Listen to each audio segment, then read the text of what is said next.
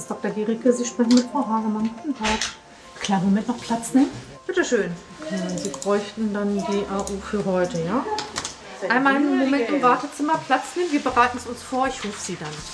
Bitte schön. Am Dienstag, den 8. Februar, 9.45 Uhr. Bitte schön. Klar, Moment Platz nehmen, dann geht's gleich weiter. Zu Besuch in einer Landarztpraxis in Brunkensen, einem kleinen Ort in Niedersachsen in der Nähe von Hildesheim.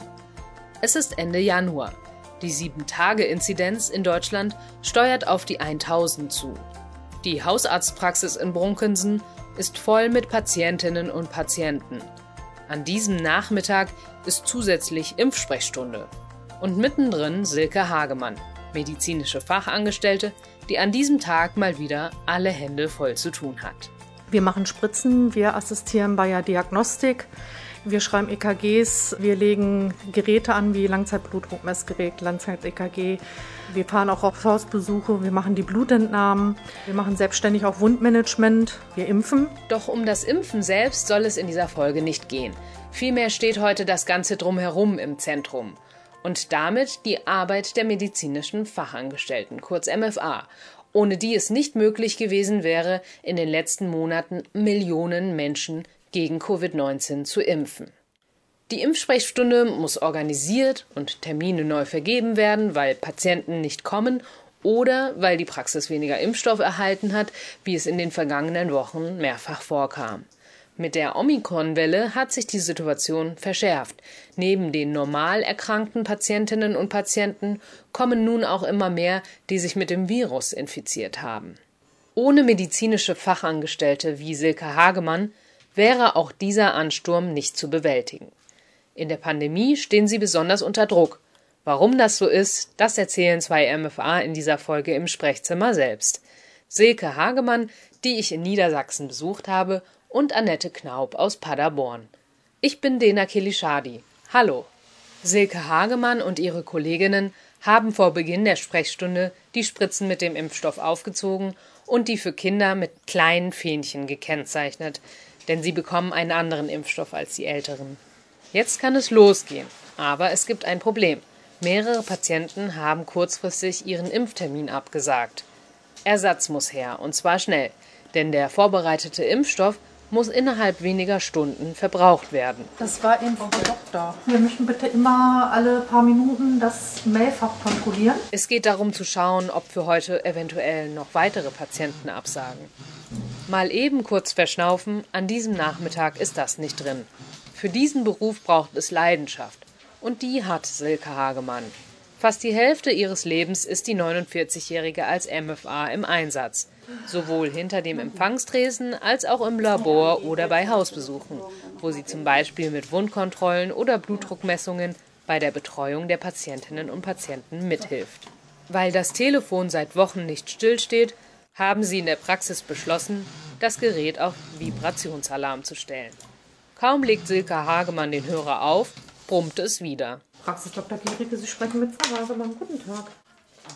Ja, äh, wir sind hier mitten am Impfen. Im Moment bearbeiten wir keine Faxe. Ja, ja, ja, ja, bis dahin auf jeden Fall. Gut, alles klar, tschüss. Ob wir unsere Faxes nicht bearbeiten würden, das MVZ. Die bräuchten dringend die MVÜ von einer Patientin. Die hat nächste Woche einen Termin. Nee, so, wir trinken erstmal Kaffee. Ja, wir drehen hier Däumchen.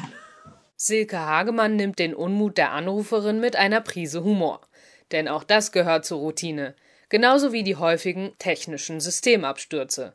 Aktuell gibt es in vielen Praxen ein Problem mit der elektronischen Gesundheitskarte. Mindestens einmal pro Stunde unterbricht die Verbindung, wenn eine MFA an der Anmeldung eine Karte ins Lesegerät steckt, um die Daten zu erfassen. Natürlich kann man sich auch aufregen, man kann aber auch einfach Kekse essen. Der Satz steht auf einer Postkarte hinter dem Empfangstresen. Den Mitarbeiterinnen in der Praxis bleibt gar keine Zeit für Befindlichkeiten, denn schon wartet die nächste Anfrage auf sie. Eine ratsuchende Mutter ruft an, dessen Kind Fieber hat. Das Assistieren bei der Diagnostik macht den Beruf so besonders, sagt Silke Hagemann. Wenn man jemanden tatsächlich beruhigen konnte, ihm die Angst genommen hat, dass es demjenigen auch wieder besser geht, dass man da einfach ja ein gutes Gefühl hat, wenn man da geholfen hat. Das ist äh, immer so das, was einem alles andere vergessen lässt. Arzt Thomas Kriebel, den Silke Hagemann in der Praxis unterstützt, weiß die ausdauernde Verständigung der MFA mit den Patienten sehr zu schätzen. Die Zuverlässigkeit, ja, dass sie das, was sie macht, wirklich 100 Prozent dahinter steht und äh, der Umgang mit den Patienten auch, wenn der Patient kommt und er wird von der MFA unfreundlich und unwirsch behandelt, dann kann ich hinten im Sprechzimmer Kopfstand machen oder sonst was, dann ist der Patient unzufrieden. Und das Entscheidende, ob der Patient mit der Praxis zufrieden ist, ist sicherlich die MFA. Denn die wenigsten Patienten können beurteilen, ob ich gute Medizin mache, sondern die beurteilen, wie sie behandelt werden vorne in der Anmeldung. Die Fachkraft hat heute mehr Verantwortung, als nur dem Arzt assistierend zur Seite zu stehen. Sie ist in Wirklichkeit viel mehr als nur eine Helferin. Wer heute MFA werden möchte, muss eine dreijährige Ausbildung durchlaufen. Das Arbeitsfeld ist umfangreich und umfasst neben der Praxisorganisation auch das Patientenmanagement. Vor einigen Jahren wurde daher die Berufsbezeichnung Arzthelferin in medizinische Fachangestellte umbenannt. In der Pandemie sind die MFA für viele Menschen oft die ersten Ansprechpartner. So manche MFA hat sich den Mund fusselig geredet, sagt Silke Hagemann, und sich dem Risiko ausgesetzt, sich auf der Arbeit anzustecken. Trotzdem seien sie in der Pandemie von der Politik im Stich gelassen worden, findet Silke Hagemann. Wir wissen hier nicht, wenn die reinkommen, sind die schon positiv, sind die nicht positiv. Das heißt, wir nehmen ja auch die Abstriche ab. Wir sind ganz dicht dran. Wenn ich ein EKG schreibe, natürlich trage ich mein, meine Schutzmaßnahmen, aber ich bin trotzdem dicht dran. Ähnliche Erfahrungen wie Silke Hagemann macht Annette Knaub rund 100 Kilometer weiter westlich in einer großen Paderborner Gemeinschaftspraxis für Allgemeinmedizin. Auch sie ist als MFA tätig und auch sie arbeitet am Limit seit zwei Jahren Pandemie. Weil Omikron zu weniger schweren Verläufen führt als die Delta-Variante, liegt die Hauptlast derzeit in den Praxen. Seit Monaten fordern die MFA deshalb einen staatlichen Corona-Bonus als Zeichen der Wertschätzung. Unterstützt werden sie von verschiedenen Ärzteverbänden, auch von der Kassenärztlichen Bundesvereinigung. Annette Knaub ist in der Pandemie zusätzlich zu ihrem normalen MFA-Job auch noch Corona-Erklärerin, Telefonhotline, Seelsorgerin für die beunruhigten Patienten und Hygieneprofi. Hinzu komme, dass die Zündschnur in der Corona-Zeit generell kürzer geworden sei berichtet sie. Also am Telefon merkt man es als erstes schon mal, dass äh, wir können eben diese Massen an Anrufen, können wir nicht bewältigen. Wir sind oft, jeder MFA, die Zeit hat, kann sich bei uns mit einklinken und telefoniert mit. Aber es ist trotzdem nicht zu bewältigen. Das heißt, die Leute äh, hängen entweder lang in der Warteschleife oder äh, rufen wieder an und haben besetzt oder sonst irgendwas. Also der Anlauf, dass man überhaupt jemanden erreicht, ist deutlich größer. Und dann gibt sofort als erstes den Vorwurf, bald bei jedem Anruf. Wir haben schon den ganzen Tag versucht, sie zu erreichen. Was machen sie denn den ganzen Tag und so, ne? Oder manche, die dann direkt, äh, weil sie uns nicht erreichen, in die Praxis auflaufen und dann entsprechend schon äh, äh, ziemlich äh, die äh, entsprechende Grundstimmung haben. Die anstrengenden Situationen, täglich am Telefon oder an der Anmeldung, die eine Art Pufferzone bildet, das wird auch der wackeren MFA mitunter zu viel. Mal hat man einen guten Tag, dann äh, perlt es an einem ab. Aber wenn man selber nicht gut drauf ist, hat man selber vielleicht noch Probleme oder sonst irgendwas, dann kann einen das schon mal richtig aus, aus der Fassung bringen. Ne? Es gibt äh, durchaus Situationen, die mir auch selber schon passiert sind, dass, dass man in Tränen ausbricht, ne? dass man es einfach nicht äh, mehr aushalten kann dann. Demnächst fängt der Bundestag an, über die Einführung einer allgemeinen Impfpflicht zu beraten. Annette Knaub ist dafür. Aber sie sagt, die Vorstellung, dass die Praxen die Impfpflicht umsetzen müssten, mache ihr Angst. Sie befürchtet Beschimpfungen und Bedrohungen von uneinsichtigen Patienten und dass sich die Lage durch die Impfpflicht zuspitze, sagt sie. Das heißt, der Impfgegner kommt dann zu mir in die Praxis und ich muss dem vielleicht die Impfung geben. Ne? Was, was kann das, äh, was löst das aus bei den Leuten? Ne? Wird die Aggression noch größer?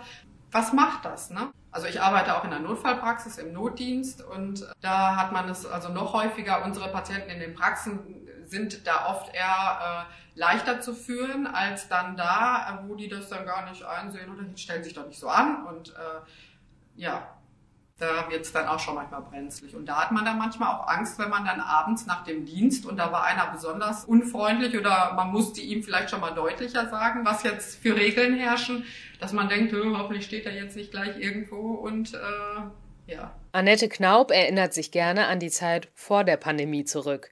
Damals war die Situation in der Arztpraxis deutlich entspannter, sagt sie. Ich war eigentlich immer begeistert von dem Beruf was sich jetzt in den letzten zwei Jahren deutlich geändert hat. Also da ist es wirklich so, dass man äh, ganz schwer sich selber noch motivieren kann, morgens in die Praxis zu gehen mit Freude. Es ist äh, absolut anstrengend und man hat eigentlich schon jeden Morgen Bauchschmerzen, wenn man zur Arbeit geht wenn wir nicht so ein tolles Team wären bei uns in der Praxis und wirklich ich so super liebe Chefs und Kolleginnen habe, wir sind wirklich ein ganz tolles Team, wie eine Familie, dann ähm, hätte ich wahrscheinlich auch schon gesagt, ich suche mir was anderes. Zurück im niedersächsischen Brunkensen. Die Sprechstunde ist jetzt vorbei. Silke Hagemann nimmt die Maske ab. Sie hat ihr einen tiefen Abdruck ins Gesicht gezeichnet. Es ist 18.30 Uhr an diesem Donnerstagabend. Bevor sie nach Hause fährt, muss sie noch die Impfstatistik für das Robert Koch Institut fertigstellen. Das heißt, sie listet auf, wie viele Patienten welcher Altersklassen mit welchem Impfstoff an dem Tag geimpft wurden. Nur zwei Spritzen sind übrig geblieben. Alle anderen Impfstoffdosen konnten verabreicht werden. Silke Hagemann nimmt einen Schluck aus einer Tasse, die auf dem Tisch steht. Das ist auch kein Kaffee, aber das selbst ist Cola. Das ist Cola. Ich habe mir abgewöhnt, hier Kaffee zu trinken, weil der immer kalt ist, wenn ich ihn trinken kann. Und deswegen trinke ich hier keinen Kaffee mehr. Silke Hagemann lacht. Jetzt freut sie sich erstmal auf den Feierabend. Morgen früh um 7.15 Uhr geht es weiter mit Laborarbeiten und PCR-Abstrichen und danach mit der regulären Sprechstunde. Das war's für diese Folge im Sprechzimmer. In der nächsten Folge berichten wir dann zum Thema Langzeitfolgen nach einer Covid-19-Infektion. Es lohnt sich also unbedingt, den Podcast zu abonnieren. Und wenn Ihnen diese Folge gefallen hat, dann empfehlen Sie im Sprechzimmer gerne weiter. Wir freuen uns auch über Post an podcast.kbv.de. Bleiben Sie gesund, tschüss und bis zum nächsten Mal. Im Sprechzimmer, der Podcast der KBV.